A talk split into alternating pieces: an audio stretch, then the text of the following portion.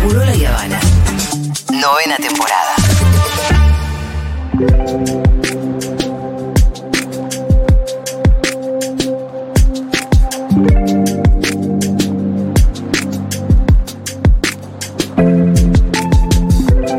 ¿Ustedes se acuerdan que hace algunos días fallecieron, entiendo que fueron dos pibes que tomaron unas rolas, unas típicas pastis?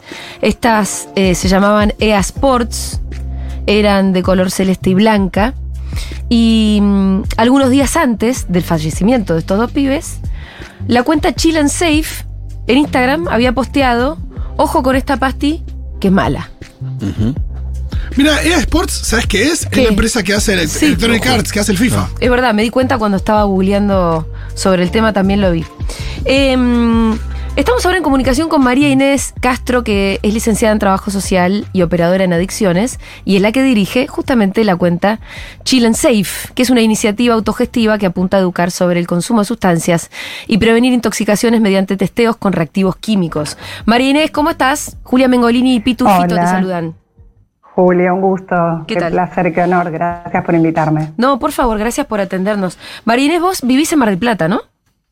Sí, sí, soy oriunda de Mar del Plata. Claro, porque por eso te habíamos invitado al piso. De hecho, nos interesaba un Sí. montón hablar con vos. Este es un tema que a mí me interesa, bueno, eh, particularmente, eh, porque soy muy fanática de las políticas de reducción de daños. Y, y- y en, en nuestro país son no existen.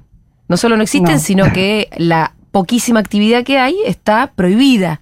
Entonces, Sí. mi pregunta es, ¿tu cuenta Chill and Safe, tu actividad y tu militancia, en definitiva, es clandestina?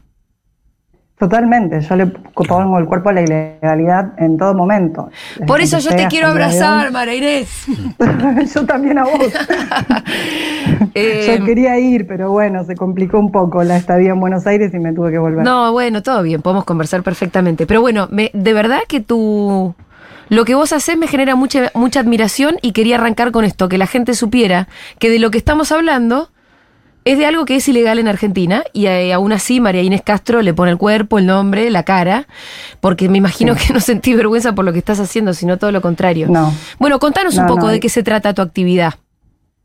Bueno, es un dispositivo de reducción de riesgos y daños, tal como lo dijiste, basado en ese paradigma de reducción de riesgos y daños, que es un paradigma novedoso, o sea, novedoso en Argentina, porque en realidad en, en Europa desde los 80 que, que se manejan con este paradigma, que es un paradigma de la prevención, pero no es abstencionista, no plantea, Sí. no hay que drogarse, sino plantea, si vos igual lo vas a hacer, obviamente que es dañino, como, así como un montón de otras cosas, Sí. por ejemplo, el cigarrillo, el alcohol, que son drogas legales, o comer azúcar blanca y hidratos de carbono. Yo siempre doy esos ejemplos, ¿no? Como para también poner un poco en relación, ¿no? Como para decir, bueno, a ver, hace daño. Sí, bueno, hay un montón de cosas que hacen daño. Sí, sí. Pero digamos, nadie plantea que, digamos, na- nadie eh, está avalando el consumo. ¿no? Lo que estamos diciendo es, los consumos existen, suceden, es otra discus- discusión, si está bien o si está mal, si hacen bien o si hacen mal. Lo que sí decimos es que hay un montón de maneras y debería haber un montón de políticas públicas que basadas en evidencia y basadas en este modelo de reducción de daños, que hacen que justamente los daños se achiquen y los riesgos se achican Sí, con un entre, montón de estrategias, sí, entre Sí. otras las, las de mm, los testeos, ¿no? entre otras las de los testeos, entre otras las de los testeos que son bastante eficaces, Sí. digamos, obviamente que hay métodos mucho más sofisticados que los reactivos colorimétricos que yo tengo al alcance, pero bueno, es lo que hay, obviamente que en Europa hay otros, otros, otras técnicas, Sí. pero acá tenemos esto, que ni siquiera lo tenemos, o sea... A vos te los mandan por conseguí. correo. Claro, yo los conseguí. eh, de paso, voy a, voy a hablar de esta, de esta fundación, de esta organización de reducción de daños de Sí. Chile, que se llama RD, que son los que me enseñaron a testear, porque claramente yo no soy bioquímica, Ajá. y los que me proveyeron de los reactivos, porque acá en Argentina no se consiguen porque están prohibidos, o sea, son sustancias que están controladas Pará, por ANMAT. Por lo tanto, claro, tenés que tener un permiso para poseer, para de- tener estas sustancias. Permiso que yo no lo tengo, por el cual podría ir presa. Yo te hago una pregunta. Eh, en Chile, los eh, Son eh, legales. ¿pero es legal la política de reducción de daños o son legales estas sustancias para hacer los testeos? Claro, no están eh, controladas, Ah. no están controladas, co- así como están controladas acá, digamos. Hay personas que pueden, de- que pueden tener tenencia a estos reactivos sin ir presas, ¿sí? o sin existir un gris legal como existe acá. Bueno, acá no es un gris legal, el gris legal es testear, pero directamente la tenencia de estos reactivos se considera tenencia ilegal de estupefacientes. O sea, se puede ir presa por tener reactivos. Reactivos que sirven Solamente para por- hacer testeos a las pastillas y saber qué es para lo que contienen. vidas, básicamente. Eh, es una estrategia de salud pública o comunitaria, digamos, el hecho de testear. Vos, Eh, o sea, eh, en sí, ¿cómo es la legislación internacional en general? Ya sabemos, por ejemplo, que en Chile estas eh, sustancias son legales. Aunque Claro, Chile no es que tenga una política estatal donde en cada fiesta hay un laboratorio. No. No. Pero se puede hacer. Pero se puede hacer. En cambio acá, directamente, a ver, no es que están prohibidas porque las las sustancias existen y circulan, pero si, por ejemplo, un bioquímico puede tener tenencia a estas sustancias porque las utiliza para su trabajo. Un Ajá. biólogo también, un médico también. Por ejemplo, el formol se utiliza para los reactivos. Ah, mira. El ácido sulfúrico. Son sustancias que no es que no existen, están prohibidas, sino que las puede controlar, las, las controla la MAT y las puede tener, tenés que tener un permiso, por ejemplo, siendo médico, ya te digo, Ta, ta. bioquímico o biólogo, Lo entendí. estás en un laboratorio, por ejemplo en CONICET, obviamente vas a tener formol, vas a tener eh, ácido sulfúrico y otras, y otras cosas. La- Eh, obviamente igual están controladas, o sea, si vos pedís quiero tanto ácido sulfúrico, bueno, ¿para qué sería? Ellos tienen que justificar, por- o sea, se- están controladas, digamos. ¿Cómo- Y el resto de la población no, no puede. Yo voy a una química y digo, hola, quiero ácido sulfúrico. No, ¿tenés permiso o no? Bueno, entonces. Claro, no te lo venden, entiendo. ¿Cómo No. llegaste vos a hacer el testeo de esta pastilla particular, la EA Sports? Así como testé un montón de otras Sí. pastillas, yo voy a los eventos cuando me invitan, que es bastante difícil lograr que me inviten, porque bueno, obviamente por la cuestión legal tienen miedo, pero cuando me invitan la gente se acerca y me entrega una pastilla que siente tener alguna sospecha por ahí, o, o simplemente la quiere testear para no encontrarse con una adulteración. Entonces me la entregan, yo raspo un poquito apenas y la testeo. Y ahí puede dar, digamos, estos reactivos lo que generan es un positivo o un negativo. En la mayoría de los casos no da mucha información, salvo algunas sustancias que son bastante típicas, como las catinonas que reaccionan con una coloración bastante típica Sí. o no reacciona. Entonces, ahí uno puede decir probablemente sería una catinona. No, lo que no puedo es por ahí al 100%, muchas veces aseverar más que un positivo o un negativo. Es muy difícil con estas técnicas que son bastante primitivas decir, bueno, esta pastilla tiene tal y tal y tal y tal. No, vos lo que sabías, de lo que supiste de la pastilla, que es lo que publicaste en la Es cuenta que de Instagram, no tenía, claro. Es que no es MDMA. negativo para me- Claro. es decir, no es lo que eso. compraste en todo Claro. caso. Si vos compraste Eh, una no pastilla que- de MDMA y, y sale que no hay nada de eso, y bueno, es cualquier otra cosa. Claro. El- lo que vos no sabés es con qué veneno se murieron estos pibes. O después de eso se supo Claro. algo. Contame de la noticia. Y sí, en realidad, bueno, la noticia, lo que sí está chequeado es la muerte de Uruguay. La de Sí. Argentina fue un rumor y por lo menos Ah, hasta perfecto. ahora no, no, no se supo más. Sí, te quería preguntar a vos que porque ese- lo googleé y estaba rara la información. Y Sí, cuando la información está rara, también yo desconfío muchas veces de la cuestión como vergonzante, que es haber muerto por haberse tomado una pastilla, porque los familiares de las víctimas no salen a decir nada, eh, porque de vuelta, al ser en general una cuestión tabú ilegal, la información siempre es mala. También. Sí. Sí, que se La estigmatiza. sustancia es mala y la información es mala. Y se estigmatiza a las víctimas, Claro. entonces no. Claro. Exactamente, eso ha pasado. y El de Uruguay se, comprobó. En Uruguay sí se confirmó. Y acá fue como un rumor muy fuerte, raro, porque tal vez lo que pudo haber pasado es que en ese evento hubo personas descompensadas y bueno, y, y tal vez se corrió un rumor. Yo por lo que tengo entendido, pero bueno, viste cómo son los rumores, que varias personas en ese evento fueron descompensadas, fueron sacadas en camilla, eh, hasta convulsionaron, bueno, y además también tengo los reportes de cientos de personas que me comentaron, todos con características similares, Sí. de descompensaciones fuertes, de arritmias, hubo varios que, que convulsionaron. Eso, todos esos son reportes que si bien a veces uno los toma con pinzas, no puede haber 500 reportes diciendo lo mismo. Digamos, No, claro. Puede haber algunas personas que por ahí mezclaron con alcohol y entonces ese fue el problema. Puede haber al- alguien que miente, porque a veces los dealers, para hablar mal de la pastilla de la competencia, pero 500 personas no, no. O sea, yo creo que realmente hubo alguna tanda adulterada, siempre hay tandas adulteradas y otras que no están adulteradas.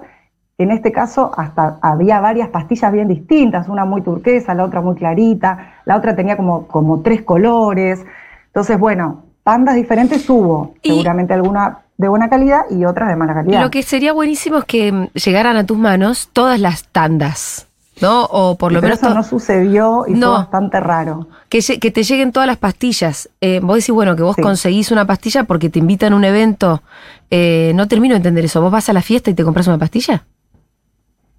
O Eh, por ahí. ¿La gente, los usuarios? ¿O Sí. los usuarios? Sí. Sí, o la compran ahí o la No, compran vos. antes. o- Mi pregunta. No, yo, yo para testear Sí. o para consumir. No, para testear te pregunto. Si consumís o no Para es asunto testear, tuyo. No, la yo, yo tengo un stand, monto un Sí. stand con todos los reactivos, Sí. la cámara y todo, y las personas se acercan y me ofrecen un pedacito apenas de su pastilla para que yo la pueda testear. Ah, perfecto. Esto fue en un evento donde vos estabas con tu stand, Claro. haciendo con mi stand. la tuya, tu sí, en militancia. en La Plata. Sí. ¿Y vos? con mi stand Sí. Y esa, esa vez varias personas se acercaron con esa pastilla. Ajá. Pero después de eso, que yo avisé que esa pastilla estaba adulterada y tuve muchísimas críticas en Instagram de personas diciendo no puede ser, vos mentís, ¿para qué mentiría, digamos, no? Sí. Pero bueno, además yo pongo, yo primero que te estoy en vivo, además yo subo los videos, digamos, no hay lugar a la mentira, ¿no? Está, están todas las pruebas ahí. Claro, lo que Eh, te digo es que de el, eso- eh, qué bueno sería que vos pudieras tener en tu casa, por ejemplo, que te vayan mandando todas las cosas que entran, que ingresan, que están en el mercado, que están dando vueltas. Porque imagino, Sí, no sé, el otro sería. día en la Marcha del Orgullo, ¿cuántos tipos de pastillas puede haber habido? Sí, muchísimas, pero ese día yo no estaba testeando, fui, pero fui a folletear, digamos, a brindar información sobre lo que es la teoría, el modelo y el paradigma de reducción de daños, ¿no? Un poco porque por ahí eh, no todo el mundo lo conocía, entonces fue un poco para difundir esto. Igualmente, muy buena receptividad, pero sí, había mucha gente que estaba consumiendo y hubiera estado bueno ese día. Testé cocaína, porque me puse a hablar con, Ajá. con una chica y justo estaba tomando cocaína y le dije, ay, ¿querés que te la testee mejor? Y dio adulterada, justamente. Y, pero Dio esto, adulterada, pero sí, para, ¿qué quiere decir? ¿Que no hay nada de cocaína? ¿Que hay un 30% de cocaína? O menos, o menos. 20% de cocaína? ¿Y el resto? Y sí. ¿Que es talco? Y, el, sí, y el- y es que en el mejor de los casos, Sí. no, no, en general es anfetamina, Sí. en general es levamisol, etcétera.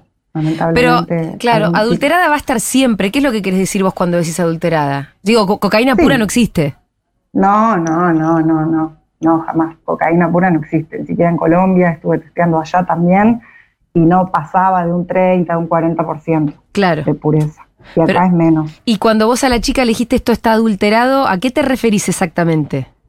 A que hay mucha gente que realmente piensa que está tomando cocaína Sí. de muy buena calidad, de una pureza altamente. Sí, se está tomando una porquería. Sí, hay mucha gente que piensa eso, Sí. que realmente cree eso. Es, es increíble también, ¿no? Como, como la desinformación que hay. eh, sobre con las pastillas también. Hay mucha gente que está que piensa que está tomando MDMA puro, sin ningún tipo de adulterante. Em, Hay mucha desinformación. Eso es por ahí lo más grave. Sí, totalmente. Estoy buscando mensajitos. Lo de, eh, porque están llegando algunos mensajes también incluso con, con sus testimonios y estaba viendo a ver si alguien había estado, se había tomado alguna de estas EA Sports. Los de la EA es terrible, a mis amigos los destrozó, a mí unas tandas salieron buenas, pero algunas básicamente me, eh, me secaron, me daban mucha sed y dolor de cabeza. Dice Juan, la calidad varía un montón, como decías vos, ¿no? Las tandas. Sí. Eh, hola, yo las tomé. Tuvimos migraña una semana.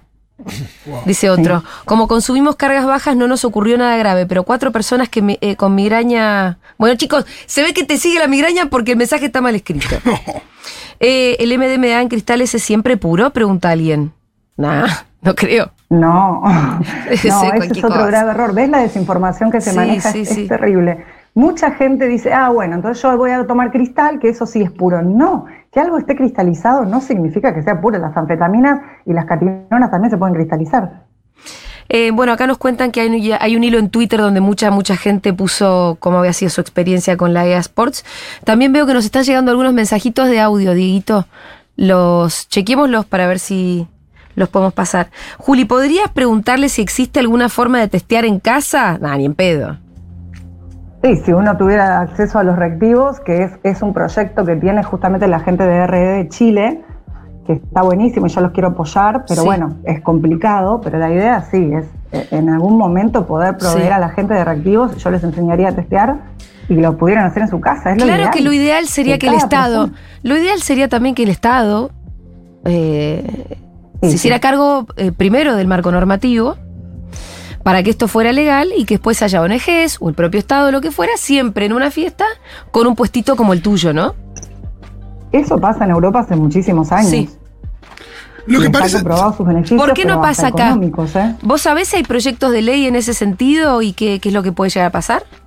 Se han presentado un montón de proyectos, conozco gente incluso que presentó. Lo que pasa que, bueno, acá hay tolerancia social al prohibicionismo. Sí. Tenemos una ley nefasta, súper punitivista, abstencionista y prohibicionista y falta educación en el, en el seno social para que la gente, para que doña Rosa, digamos, pueda entender esta lógica eh, de reducción de riesgos de daños, que, que es un paradigma, que claro, al desconocerse, obviamente, la gente está en contra, pero porque no lo, no lo termina de comprender.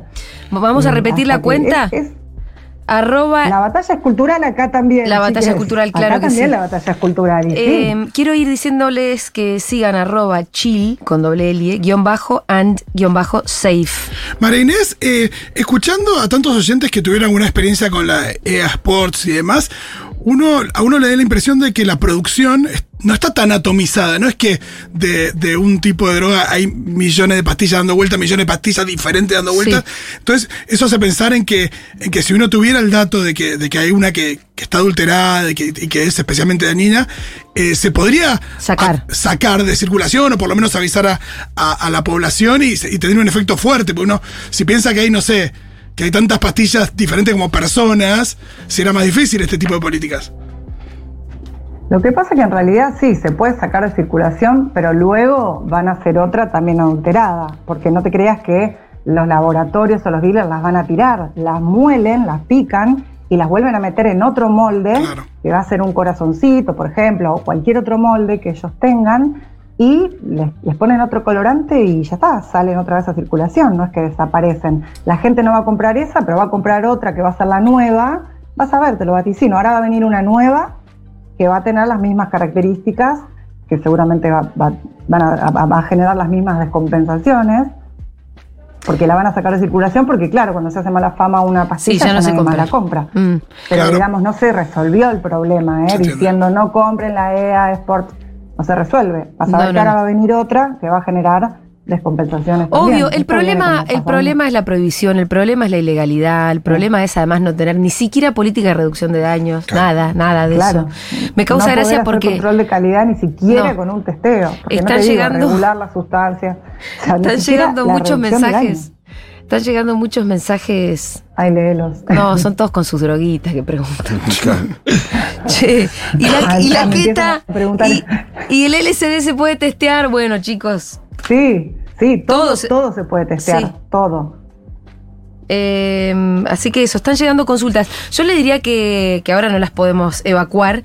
Sigan a la cuenta arroba chill-and-safe en Instagram. Y bueno, y ahí te pueden escribir Sí, directamente, me imagino. Respondo todas las preguntas. Dale. Me tomo el trabajo de responder a todas las personas que me hacen una consulta. Hablábamos con María Inés González Castro, fundadora de Chill and Safe. María Inés, muchas gracias. Un abrazo. No, muchas gracias a ustedes.